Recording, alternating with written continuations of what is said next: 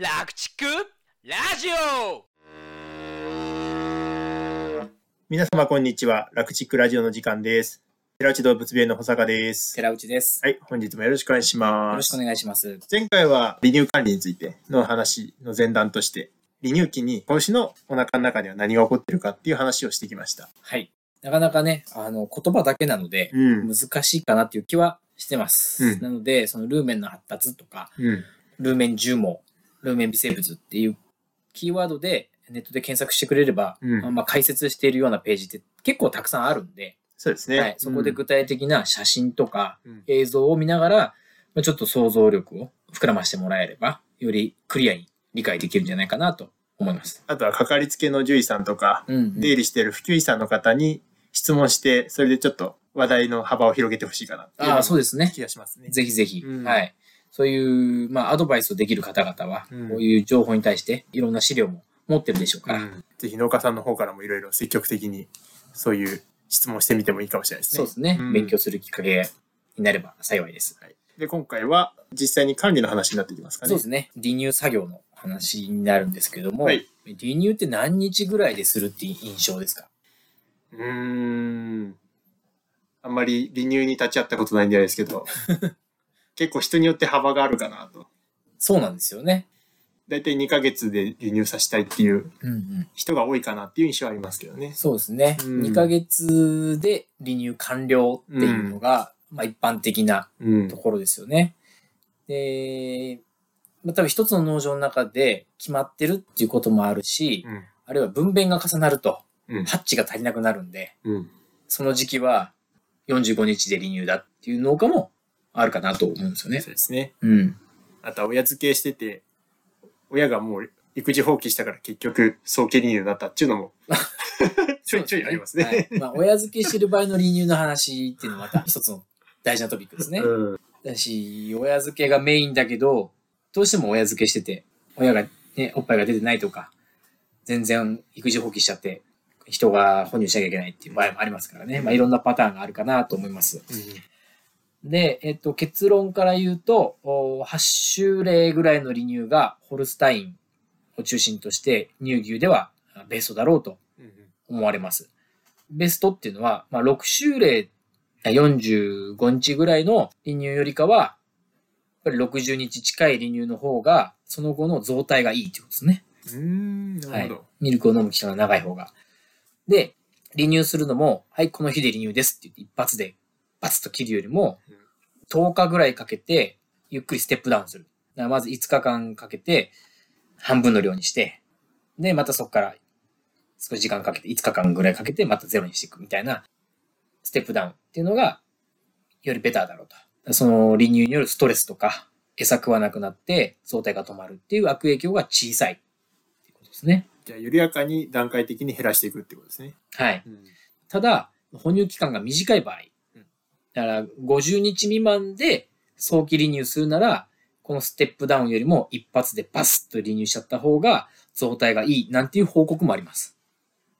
なるほど。じゃあ、哺乳期間を何日にするかで、その離乳の仕方が変わってくるってことか。そうなんです。はい。うん。で、まあ、また農場によってもやっぱりやってみながら、うん。ケーススタディでやっていかないと、うん理論っていうのは、まあ、ある国のある農場で実験したらこういう結果が出たっていうだけの話なので、大変参考になるんですけどうん、すべての農場で当てはまる話じゃないので、やっぱりその農場ごとのよりベターなやり方っていうのは、かやりながら決めていくようかなと思います。まあ、こういうのがデータであったとしても、統計上の話なので、まあ、外れ値も必ず含まれるので、そうですね。農場にはやっぱりそういう場合場合っていうのも一つうんやっておかなきゃいけないですね。そう基本はこうだけど、この子はそれだとダメっぽいみたいな。うん。はい。この子は特別なケアが必要みたいなケースバイケースっていうことを考えながら離乳をしていくしかないなっていうのがやっぱり今のところの結論ですね。ですね。はい。でちなみに和牛の場合、はい。和牛では九州での実験では、まあ、うん90日以降の離乳が望ましいっていうには長いですね。長いんですよ。実際和牛の繁殖農家に行くと、やっぱり3ヶ月ぐらいは、あ、親付けの場合はそう。親付けで3ヶ月が一般的ですよね。哺乳してても3ヶ月ぐらい哺乳してる人中にはいるん、あいないかいないか。多分、哺乳を作業としてやってると90日ってとてもうんうん、無理ですね。大変だと思うんですけど。うん。ハッチそんなに置いとけないじゃない。うん。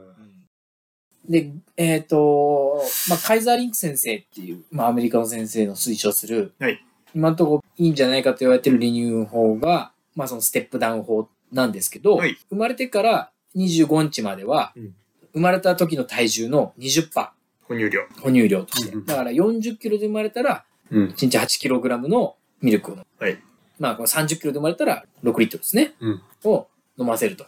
で、これを25日まで続けて、うん25日でこれを半分の量、体重の10%の量に減らすと。なるほど。で、これは、まあ、飲める子はもっと飲ませてもいいんですよね。スタートが朝晩4リットルずつの8リットルで、まあ、体重増えるに従ってどんどん飲めるから、まあ、10リットルまで増やしてもいいんですけど、うんまあ、これを大体体重の20%になるように、体重の増加に合わせて20%まで伸ばして、で、えー25日の時点での体重の10%に落とすと。半分の量に1回落とす。まあ、ここで飲み足りなくなるんで、その足りない分を固形飼料で賄おうとスターターを食べるようになったり、素飼料を食べるようになったりっていうことをするわけですよね。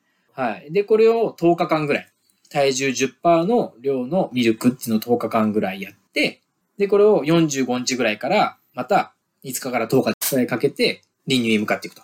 っていうのが、まあ、推奨されている離乳法になります。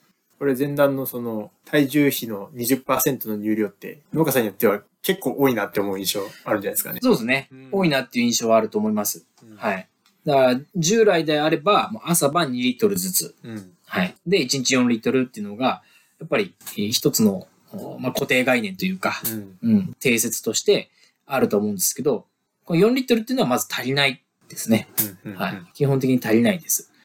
まあ、しっかりそれ以外の飼料を早い段階から食ってればいいですけど、ずっとミルクだけだとしたら、これは増体が弱いというかうん、本来子牛がえー伸びるだけの増体ができないと思います。で特に冬場はもう栄養が足んないんでうん、少なくとも1日6リットルは飲ましたいうん。ですね。で、あとは生まれた子牛によってその20%なんでうん、子牛によって合わせるっていうことがとても大事かなと思います。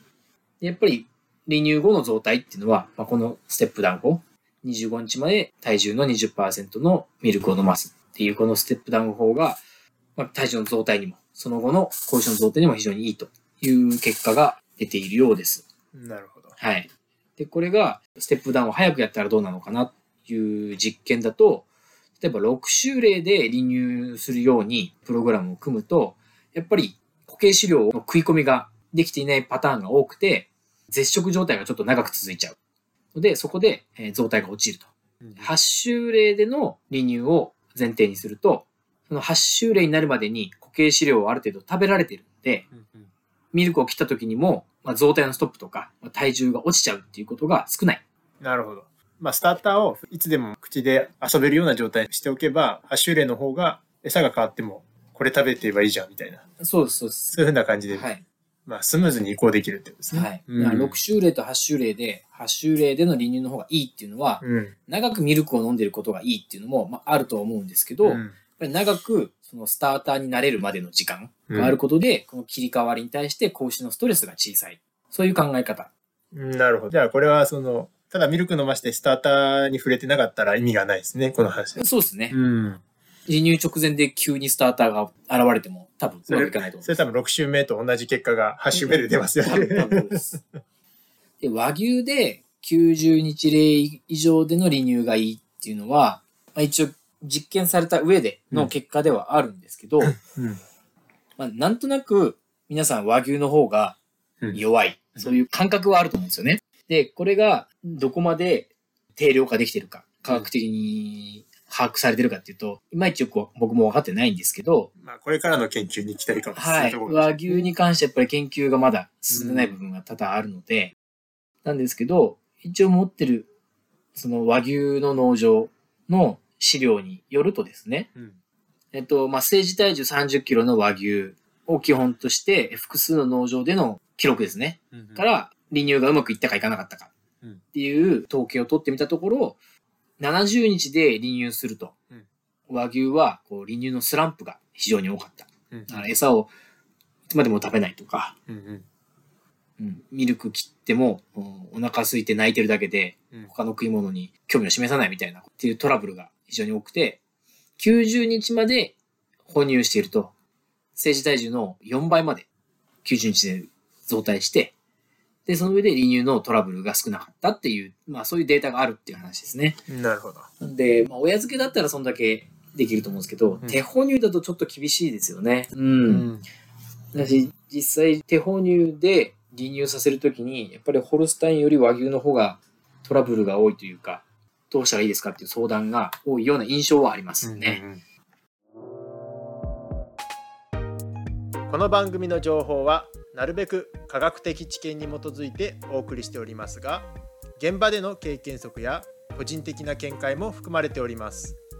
牛の治療に関わることはかかりつけの獣医さんとよく相談の上ご検討ください。本日の番組はいかがでしたか？番組への感想・質問はこちらまで。ファックス番号028-675-5975 e メール rakuchiku.radio.gmail 番組概要欄にも記載してありますのでぜひお気軽にご連絡ください。お参加今夜は。